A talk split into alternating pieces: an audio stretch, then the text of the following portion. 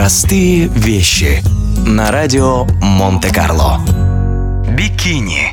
Популярнейшая в наши дни модель женского купального костюма под названием «бикини» была придумана в середине 20 века. Ее создателем является французский автомеханик и по совместительству модельер Луи Риар, доработавший и значительно уменьшивший созданный несколькими месяцами ранее раздельный купальный костюм. Идея пришла ему в голову, когда, отдыхая с семьей на пляже, он увидел, как женщины, чтобы лучше загореть, подворачивают шорты и майки своих раздельных купальников. Когда Луи спрашивали, чем бикини отличается от обычных раздельных купальных костюмов, он шутил, что настоящее бикини должно быть настолько маленьким, чтобы его можно было протянуть через обручальное кольцо.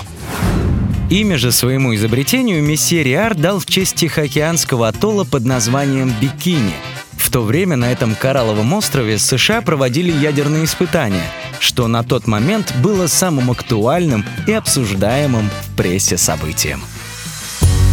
Простые вещи на радио Монте-Карло.